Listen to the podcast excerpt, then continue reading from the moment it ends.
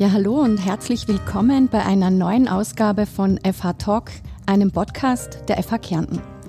Mein Name ist Katrin Heuf und es freut mich, dass ich heute mit dabei sein kann, um gemeinsam mit unseren Experten das Thema Steigerung der Rohstoffpreise zu durchleuchten. Ich glaube, es betrifft momentan ja fast jeden. Häuselbauer, alle, die renovieren möchten oder investieren möchten, Unternehmer, Unternehmerinnen und natürlich auch die öffentliche Hand. Es gibt kaum eine Zielgruppe, die aktuell nicht von diesem Thema betroffen ist.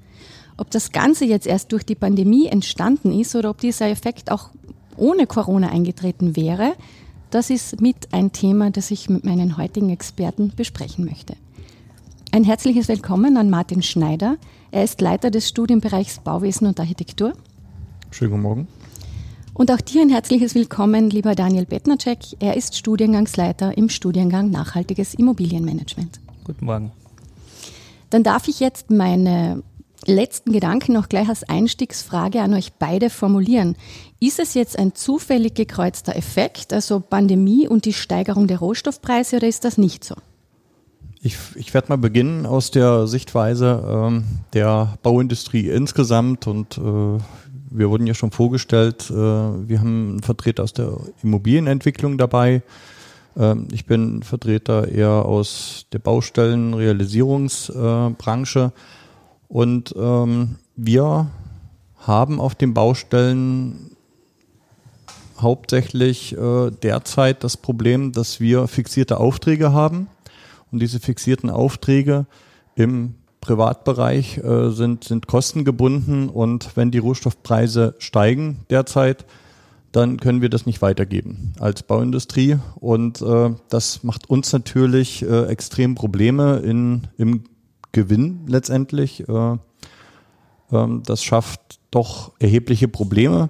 Das ist jetzt eine Beobachtung und, und auch ein Gespräch, was ich sehr häufig jetzt auf Baustellen geführt haben äh, oder habe. Und ähm, ich glaube, es treibt schon uns aus, aus dem Bauingenieurwesen, aus der Baurealisierung extrem an dieses Thema. Wir haben derzeit noch keine gute Lösung, außer vielleicht die Idee in der Zukunft. Aber wie sieht das äh, direkt in der äh, Entwicklung schon aus? Wird das respektiert, äh, das Thema, oder vertraglich äh, fixiert? Was ist deine Meinung? Naja, bei uns ist so, dass wir momentan die Projekte, die jetzt gebaut werden, mit fixen Preisen noch fertiggestellt werden. Das heißt, wir, wir haben jetzt nicht das Problem, dass wir jetzt die Preissteigerung in laufenden Projekten haben. Das wird abgewehrt.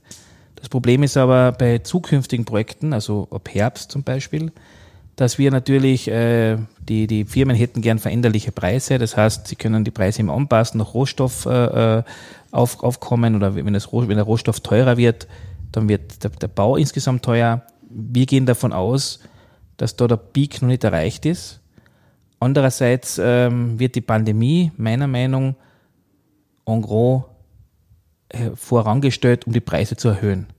Weil schlussendlich zahlt es dann der Konsument.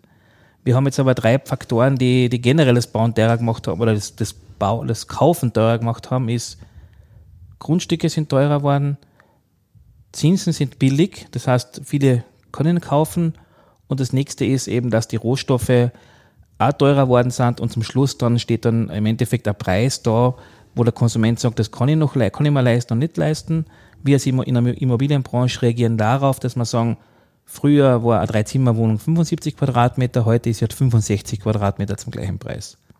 Die Frage ist, wie lange die Leute oder die Kunden das noch mittragen können, wollen oder werden. Du, du hast es jetzt gut erwähnt, äh, zwischenzeitig, nämlich dass die Pandemie vorangestellt wird, um die Preise zu treiben. Jetzt ist aber meine Frage, wenn jetzt Corona nicht in der Form gekommen wäre, ähm, wäre es dann auch zu einer Rohstoffverknappung gekommen, irgendwann, durch irgendeinen anderen Grund? Ich weiß gar nicht, ob es eine Verknappung ist. Man, das ist halt immer, das kann ich nicht beurteilen. Also ich gehe davon aus, wenn wir jetzt sagen, in, in, in, wir haben einen Dachstuhl jetzt gebaut, also für ein Projekt, das war noch ein Preis, der alter Preis war, ein neuer Preis um 20 Prozent teurer. So. Jetzt sind wir in einem Holzland in Österreich. Wie kann das, wo ist der Rohstoffverknappung? Jetzt könnte man sagen, ja, wir exportieren nach Kanada, dorthin, keine Ahnung, wo das, das sind meiner Meinung nach trotzdem Ausreden, weil ich glaube nicht, dass wir im Holz eine Rohstoffverknappung haben. Das ist einfach betriebswirtschaftliches System, Angebot und Nachfrage. Und das war ja schon vor der Pandemie so, die Preise steigen von den von die, von die Immobilien. Trotzdem kaufen die Leute, weil sie Angst haben auf, auf die günstigen Zinsen, äh, das Geld ist nichts mehr wert. Jetzt kommt die Pandemie dazu, noch mehr Angst, die Staaten gehen pleite oder sowas. Und somit war das letzte Jahr für uns vom Verkaufen her das stärkste Jahr, seit ich eben in der Immobilienbranche bin. Mhm. Und, und, und, und ich weiß nicht, ob das immer nur mit der Rohstoffverknappung zusammenhängt. Man vorher ähm, äh, das Thema zum Beispiel, natürlich gibt es Probleme mit, mit Kleber, Probleme mit Bitumen, Probleme mit Stahl, aber das kann jetzt nicht, das ist nicht von heute auf morgen. Die, die Baubranche boomt ja seit 2007 schon. Also wo die erste Krise war, die Subprime-Krise, da habe ich dann gemerkt, die Leute investieren in Immobilien. Sind das jetzt Rohstoffe, wo man sagt, äh, da wäre diese Preissteigerung nachvollziehbar, weil wir die importieren müssen, Martin? Na, wir haben immer schon ähm, eine, eine Bewegung in den Preisen und äh, ganz genau ist das auch nicht immer nur Nachfrage und Angebot. Äh, ich kann mich erinnern, der Stahlpreis, der war auch schon mal bei 800, 900 Euro die Tonne. Jetzt bewegte sich wieder dahin. Äh, auch mit dem Bitumen, äh, das wird auch äh, über, den, über den Handel geregelt. Dann gibt's äh, das Thema mit den Naturkautschukgrad. Äh, es gibt interessanterweise wirklich aus äh, Kärntner Sicht das Thema oder Österreicher Sicht das Thema mit dem Holz. Ähm, aber ich habe das Gefühl, es war immer schon eine Bewegung im Markt drin und äh, wenn ich seitens der Baustelle jetzt bereit bin, auch einen höheren Preis zu zahlen, dann ist immer noch äh, Bewegung drin, so dass ich äh, die Rohstoffe auch geliefert bekomme. Aber wir reden, glaube ich, nicht generell über Rohstoffe, wir, sondern wir reden ja über Bauprodukte an, an der Stelle hier. Das heißt, äh, was tatsächlich zurzeit knapp ist, sind, sind neu, neue äh, fertige Schalungstafeln. Ähm, was knapp ist, sind äh, vorbereitete ähm, Bewährungsmatten. Was knapp ist, sind bestimmte äh, Produkte aus der äh, Dämmstoffindustrie. Was knapp ist, äh, sind äh, Erdölprodukte, Bitum, aber das sind alles auch weiter äh, verarbeitete Bauprodukte.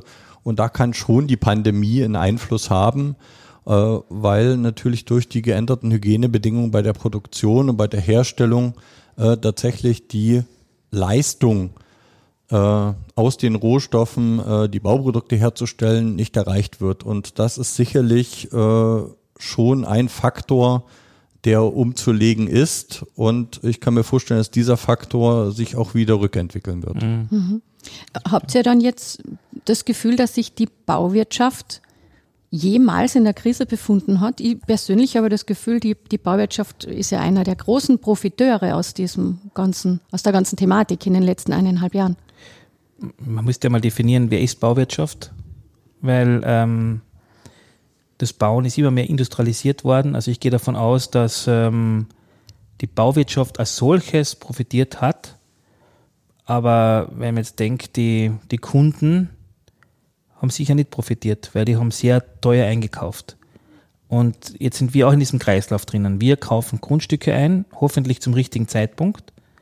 Und es wird immer teurer. Das heißt, wenn ich heute ein Grundstück kaufe, kaufe ich es für mich teuer ein. Und das ist die Grundlage für jedes, für jede, Firma für den, und für den Bau selbst. Und äh, wenn man bei der Bauwirtschaft schaut, also es gibt natürlich ganz viele mittelständische Unternehmen mit 100 Leuten, Baufirmen, die haben wahrscheinlich nicht profitiert, weil die Industrie jetzt, äh, ohne jetzt Namen zu nennen, vielleicht hier es leichter gehabt haben, über die Größe, über die Masse sozusagen, äh, die Preise sozusagen zu steuern. Oder ihre Mitarbeiter weiter zu beschäftigen. Oft geht es nicht nur um Gewinne, es geht ja darum, aus einer Krise zu überleben. Natürlich haben wir alle gebaut in der Zeit und ich glaube auch, dass das ein Vorteil war en gros, aber ich meine, ich weiß nicht, ob die Bauwirtschaft als solches ein Gewinner war. Vielleicht die Industrie, mhm. aber die Bauwirtschaft, ich muss mal definieren, was es ist. Also gewisse Teilbereiche könnte man dann sagen. So die, haben, die sind als die Gewinner ausgestiegen. Ich würde auch sagen, es ist äh, schwierig zu sagen, wer äh, gewinnt und wer verliert, mhm. äh, weil es ist letztendlich eine Marktentwicklung. Und äh, wenn wir die Pandemie an sich, dieses Stillstehen der Produktion in gewissen Bereichen äh, seit gut anderthalb Jahren sehen, äh, dann ist natürlich jemand schon ein Gewinner, der kontinuierlich eine Beschäftigung für seine Angestellten und und auch für, für die Aktionäre hinbekommen hat. Und es ist tatsächlich so, dass die Aktienpreise, wenn man mal darauf gehen will, mhm. äh, aus äh, den Firmen der Bauindustrie äh, doch relativ gleich geblieben sind. Und äh, das zeigt ja schon, dass wir im Prinzip ein krisenresistenter Zweig sind, was mich natürlich äh, aus unserer Ausbildungssicht äh, sehr freut, ähm, weil wir da natürlich auch äh, zukünftig damit rechnen können, dass wir gewappnet sind äh, mit äh, Spekulationen, mit Entwicklungen, mit, mit Krisen auch umzugehen. Ja. Mhm. Ähm, Daniel, du hast das äh, vorher auch schon erwähnt. Es hängen da ja ganz, ganz viele Faktoren zusammen. Wir haben ja viele verschiedene Preistreiber letztendlich. Vielleicht versuchen wir das ein bisschen aufzudröseln, auch für unsere Zuhörer. Dass, mhm. Du hast Schlagworte erwähnt, wie das Zinsniveau ist so niedrig wie noch nie, die Grundstückspreise. Das hängt ja alles irgendwie mit zusammen miteinander. Vielleicht versuchen wir es ein bisschen aufzudröseln, um so ein bisschen auch einen Rat mitzugeben. Das ist in die Zukunft geschaut, ist in der Immobilienbranche immer schwierig, weil man immer sagt, wer hätte sich gedacht, dass die Preise so steigen und dass so viele Leute heute Kredite kriegen, die sie vor 20, die Leute hätten vor 20 Jahren keine Kredite bekommen aufgrund der ganzen Richtlinien der Banken. Ähm, der einzige, ein Rat zu geben jetzt für einen Endnutzer, meinst du? Ja, genau. Also wenn jemand jetzt vor der Entscheidung steht, äh, Wohnung kaufen, Haus bauen. Äh, gehen wir mal davon aus, jemand sagt, ich möchte ein Haus bauen. Die Zinsen sind so niedrig wie noch nie. Soll ich das jetzt machen oder los ist lieber? Ein Haus bauen ist schwierig, weil Haus ist keine Assetklasse, die, mit, die man sagt, da hat man Preissteigerung drin. Ich glaube, ein Haus ist meiner Meinung nicht das Richtige. Für mich.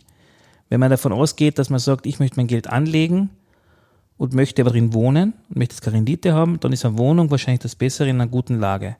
Und da müsste man jetzt kaufen, weil es wird nicht billiger, weil man sich anschaut, die Grundstücke sind teurer geworden, die Zinsen sind weiterhin günstig, das ist für einen Vorteil und kann aber auch ein Nachteil sein, weil natürlich mehr, mehr, mehr Leute kaufen können. Wir können, für uns dauert das Bauen 18 Monate, da sind die Zinsen nicht so wichtig momentan, weil einfach der Verkauf schnell geht. Vor 10 Jahren, 15 Jahren waren die Zinsen bei 7 Prozent da war das Bauen schon teurer. Das heißt, das Bauen ist durch die Zinsen wieder billiger geworden. Mhm. Also es ist immer die Frage, man müsste jetzt einmal drüber rechnen, so wie der Martina sagt, was war vor 20 Jahren, was war dort teurer und was war billiger. Mhm. Wenn man vor 20 Jahren die Zinsen anschaut, waren die wesentlich höher wie heute. Und, aber trotzdem kann ich nur sagen, wenn man den Rat zu geben, es, die Baust die Rohstoffe werden sich wahrscheinlich wieder senken, so wie der Martin sagt. Die Frage ist nur, wie weit gibt das die Industrie weiter? Mhm. Weil, ich meine, wie wir immer wissen, wenn einmal was weggenommen worden ist, dann wird nicht so leicht wieder runtergeben. Wobei sagt, beim Stahlpreis, das ist ein Weltmarkt, da wird das nicht so einfach sein, dass man dann sich zusammentut und sagt, so, jetzt lassen wir den da oben. Weil man, die Industrie hat ja nichts davon, wenn man ähm, nicht mehr baut. Weil momentan gibt es Kollegen, Bauträgerkollegen, die sagen, sie haben Grundstücke, sie entwickeln sie, fangen aber nicht bauen an. Mhm. Weil sie sagen, ich warte. Und es wird ja nicht billiger deswegen. Der wartet ja nur, dass der Rohstoff billiger wird, aber nicht der Preis des Verkaufs, glaube ich. Mhm. Wie stehst du zu dem Thema, Martin? Aus Sichtweise der Baufirmen würde ich jetzt äh, tatsächlich dazu übergehen, dass wir uns aufgrund der Erfahrung jetzt wappnen äh, mit neuen Verträgen. Ja, dass wir tatsächlich sagen, okay, da ist jetzt äh, ein Faktor, den wir nicht so erwartet hätten, der sich äh, rasant entwickelt, den ich nicht pauschalieren kann. Und äh, wenn das so ist, dass es solche Faktoren gibt, dann muss es im nächsten Moment neue Vertragsformen geben, wo ich gewisse Kleidklauseln mit eingehen kann. Ob das tatsächlich äh, dann für den Endnutzer ähm, wieder machbar ist, ist die zweite Frage. Und äh, ein Immobilienentwickler, das, das wäre mal ganz interessant, ja äh, der, der wird so einen Vertrag vielleicht noch eingehen können mit irgendwelchen Gleitklauseln. Aber der Endnutzer, der sitzt eben da und, und, und, und kommt zu dir und, und möchte die Wohnung kaufen oder ja, die Wohnung im Regelfall und äh, wird mit einem Preis konfrontiert, den er jetzt finanzieren muss über die Bank. So und äh, das ist meistens relativ gedeckelt. Das heißt, wenn mhm. wir dann bei Fertigstellung sagen, das gab dann eine gewisse Steigerung, dann ist das, dann kann das dazu führen, dass man zurücktritt aus, aus dem Kauf. Ja, also das ist sicherlich nicht so einfach zu handhaben, das Thema. Also damit sind wir auch konfrontiert mit veränderlichen Preisen und deswegen sagt ja auch die Immobilienindustrie, wir fangen später zum Bauen an, die sich leisten können. Ähm, wenn man die Preissteigerung an die Kunden weitergeben könnte, was aber aufgrund der dass, dass er Konsument ist und aufgrund der BTVG, aufgrund dass er Kaufvertrag vorher unterschreibt, das ist ein Fixpreis, wenn der veränderlich wäre, dann wäre sowas möglich.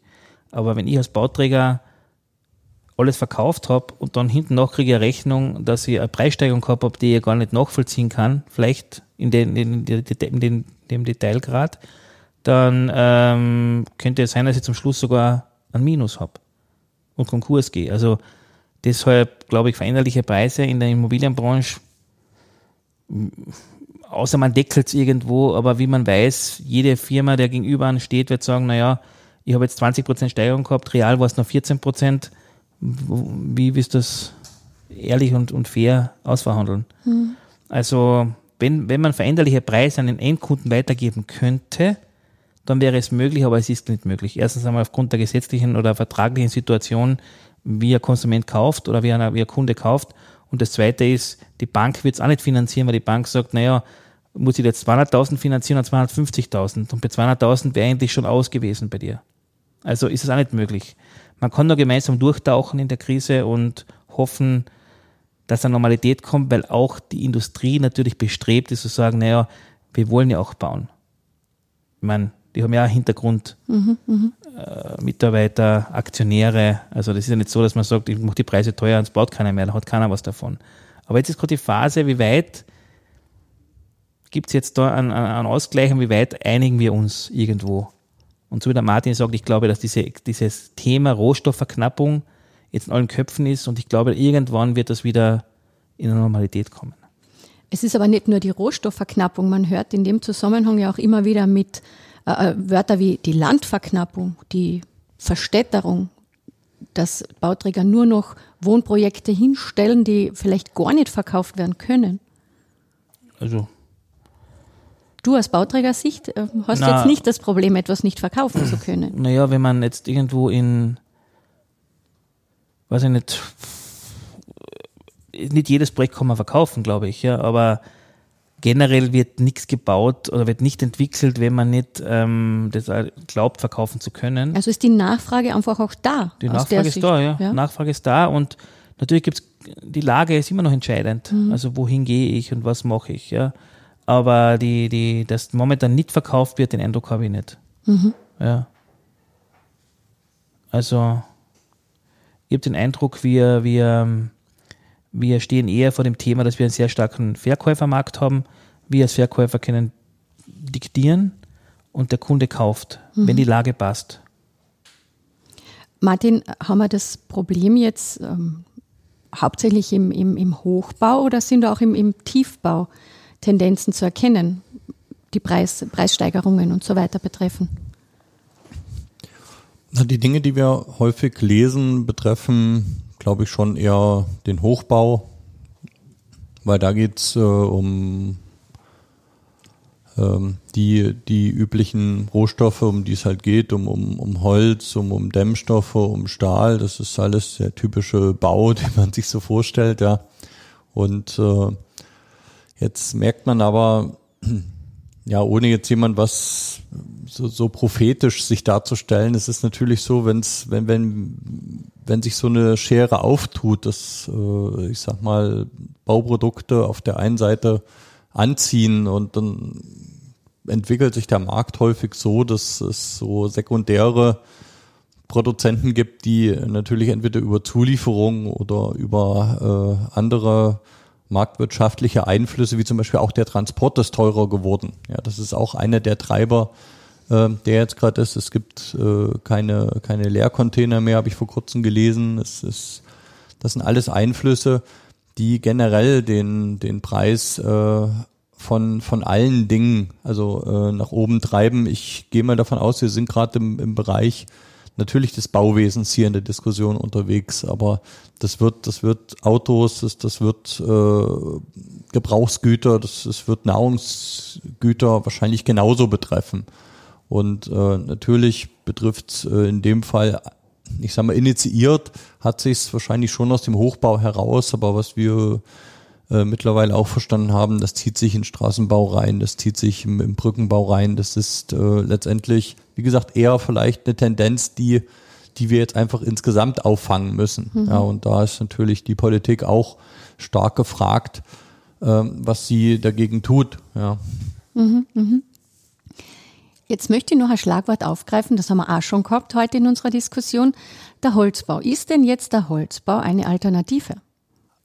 Naja, äh, im Moment ist es ja so, dass auch äh, unsere Holzbauprodukte, ich rede jetzt doch eher über Holzbauprodukte, weil die Rohstoffe Holz könnte ich mir jetzt nicht vorstellen, dass die irgendwo äh, verknappen. Wir haben eigentlich in, in Österreich einen, einen sehr guten Faktor von Wiederaufforstung auf äh, Holzabbau. Äh, das funktioniert sehr gut. Wir sind da im, im Plus. Das heißt, wir bauen nicht das ab, was wir abbauen könnten. Also da ist wahrscheinlich sogar noch äh, ein Potenzial da. Ähm, das Thema ist einfach, äh, folgt die Industrie mit der Umarbeitung der Rohstoffe schnell genug, dass der Bedarf, der sich jetzt ergeben hat, aufgefangen wird? Beziehungsweise ist es tatsächlich eine erhöhte Nachfrage auch nach Holz, ähm, die in, in dem Fall vielleicht in einem Jahr schon wieder abflacht. Ja, wir wissen ja jetzt auch äh, nicht, wo sind die ganzen Wege hin. Und äh, in dem Sinne, wenn es äh, es natürlich darum geht, äh, eine unabhängige, eine krisenfreiere Industrie, ich sage es jetzt mal extra für für Österreich, ja, zu denken, dann ist, glaube ich, äh, die Entwicklung im Holzbau äh, eine der Chancen, die sich in Zukunft bieten. Mhm. Und jetzt aus, aus Bauträgersicht, wäre es denn jetzt für den, also ich, ich sehe das jetzt einmal wirklich so ganz simpel, wenn ich jetzt ein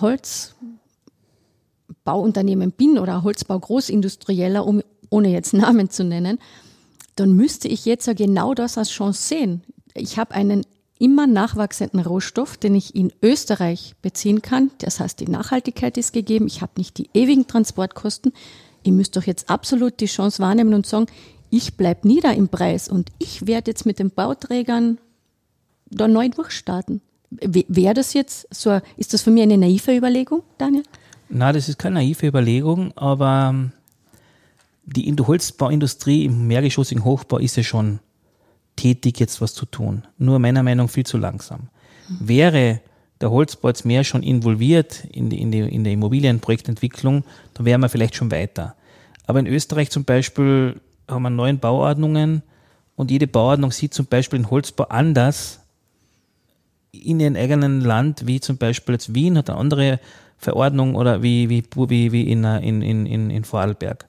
Das heißt, als, wenn man jetzt von Industrie redet, dann muss man ja schon einmal wissen, wie geht man gesamt mit dem Stoff in Österreich um. Das heißt, die Bauordnung ist der grundsätzliche äh, Voraussetzung, dass man es bauen darf. Das zweite Thema ist, dass der Holzbau witzigerweise ein Imageproblem hat. Scholl, Qualität, das ist so irgendwo in den Köpfen noch drin. Also wenn du heute mit Konsumenten redest und sagst, du machst dann Holzbau, dann ist das sehr viel Überzeugungsarbeit. Ähm, es gibt ja dann auch so ein Teil, teilweise waren ja so die Fertigteilhäuser mit diesen äh, mit, also aus der Industrie, Werkst äh, also, was sind das? Ähm, Spanplatten oder, oder, USB, oder USB-Platten oder zumindest ist einfach ein Fertigteil, der sozusagen wie, aufgestellt wird wie ein Fertigteilhaus. Der zum Beispiel äh, werden dann zum Beispiel oft einmal in, in was ist, Südosteuropa produziert, dann werden sie darauf geliefert und das ist ein Qualitätsproblem gewesen. Und das hängt mhm. den Leuten drinnen, weil die Dampfbremse, das heißt damit, dass die Feuchtigkeit von innen nach außen äh, durchgeht, die muss durchgehen, also ich darf nicht hängen bleiben drin, dann fängt das Haus zum Schimmeln an. Mhm. Und das war für vielen Leuten so das Problem. Natürlich, es gibt in Wien draußen schöne Projekte, das sind Hybridbau, das heißt teilweise aus äh, äh, Massivbau, teilweise Holzbau gemischt. Das ist die, die, die Zukunft. Äh, aber ein reiner Holzbau wird eine Möglichkeit sein für uns, dass wir rauskommen aus einer generellen Baukrise, ich will jetzt gar nicht als Rohstoffkrise sagen. Mhm. Billiger ist es nicht im Momentan. Es ist gleich teuer, wenn nicht teurer. Der Vorteil im Holz ist aber, dass man mehr Nutzflächen zusammenkriegt und dass man schneller baut. Mhm. Und das schneller Bauen in der Industrie ist sicher ein Vorteil. In Bezug auf die Ökobilanz, so gesamt betrachtet, wo wird sich hin entwickeln aus, aus eurer Sicht? Ich, ich glaube schon, dass wir notwendigerweise dazu übergehen müssen, ähm, über ähm, Bauarten, Konstruktionsarten nachzudenken. Ähm, das, die Ökobilanz selber betrifft ja nicht nur, äh, gibt es nachwachsende Rohstoffe oder sind die nicht nachwachsend.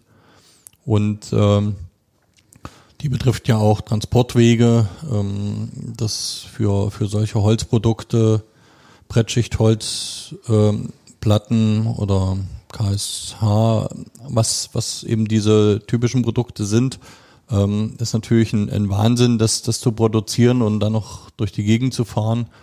Ähm, ich, ich glaube, vielleicht entwickelt sich auch die Industrie dahin, dass man dann eher zentral arbeitet. Wir haben es in vielen anderen Industrien ja auch, dass äh, die Transporter mittlerweile schon wirkliche Einflussfaktoren sind. Und ähm, vielleicht ist es auch so, wie es, wie es Bau ist, ist historisch sehr interessant, weil äh, die ganzen Bauweisen, die es gibt, sind ja so entwickelt, weil vor 100, vor 200 Jahren gab es eben in den einen Gegenden halt nur, nur Ton, dass die Ziegel machen konnten, in den anderen gab es halt Holz, dass die Holzhäuser bauen konnten, in anderen Gegenden gab es eben gute Gesteine, dass man letztendlich mit Sandstein gebaut hat. Also diese Einflüsse äh, waren ja schon mal da, dass man nicht transportieren konnte und heute ist es vielleicht so, dass wenn man die, die Energie oder die CO2-Bilanz in dem Sinne äh, anschaut, dass man nicht mehr transportieren will. Ja, das mhm. ist vielleicht eine Entwicklung, die wir beobachten werden. Mhm. Und auch dir, an dich jetzt noch diese quasi Abschlussfrage mittlerweile schon wieder in Bezug auf die Ökobilanz, wie du das siehst. Da können wir zustimmen. Also wir werden ja, die Europäische Union hat ja ein großes Ziel, CO2-neutral zu sein 2050. Das wird nur möglich sein, indem man gute Projekte fördert und schlechte bestraft, also unter Anführungszeichen. Mhm. Ähm, und wenn man natürlich jetzt gute Projekte fördert mit einer Art also Förderung oder so, und schlechte Projekte mit Steuern besetzt, dann wird sich das auch umsetzen lassen. Nur, dass man sagt, wir wollen jetzt CO2-neutral sein oder wir pochen auf einen guten Willen und auf die Zukunft unserer Kinder, ist leider zu wenig wahrscheinlich, um Leute zu überzeugen.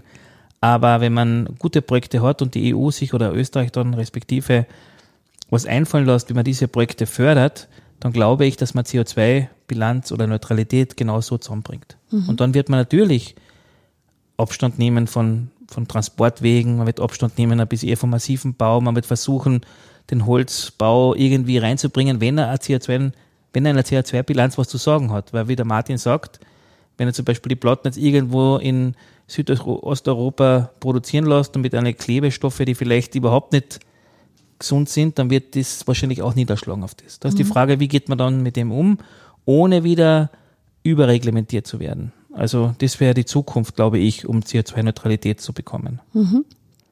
Ja, dann darf ich mich bei euch beiden bedanken. Die 30 Minuten sind schon wieder vorbei. Danke, lieber Martin und danke, lieber Daniel. Danke. Zusammenfassend, danke vielleicht einfach noch einmal ähm, mehr oder weniger fast gesagt, abwarten und Tee trinken. Wir hoffen, es wird besser. Es äh, gibt Licht am Ende des Tunnels. Äh, ich bedanke mich für die Expertise, die ihr mit mir, mit uns geteilt habt. Die FH Kärnten bildet am Puls der Zeit aus und meine beiden Gesprächspartner sind, wie eingangs erwähnt, im Studienbereich Bauwesen und Architektur tätig. Falls Sie, liebe Zuhörerinnen, noch Fragen zum heutigen Podcast oder Fragen an unsere Experten haben, so kontaktieren Sie uns bitte jederzeit gerne unter info.fhkärnten.at. Ich bedanke mich für die Aufmerksamkeit, wünsche einen schönen, gesunden und erholsamen Sommer – und freue mich auf eine weitere Folge von FH Talk.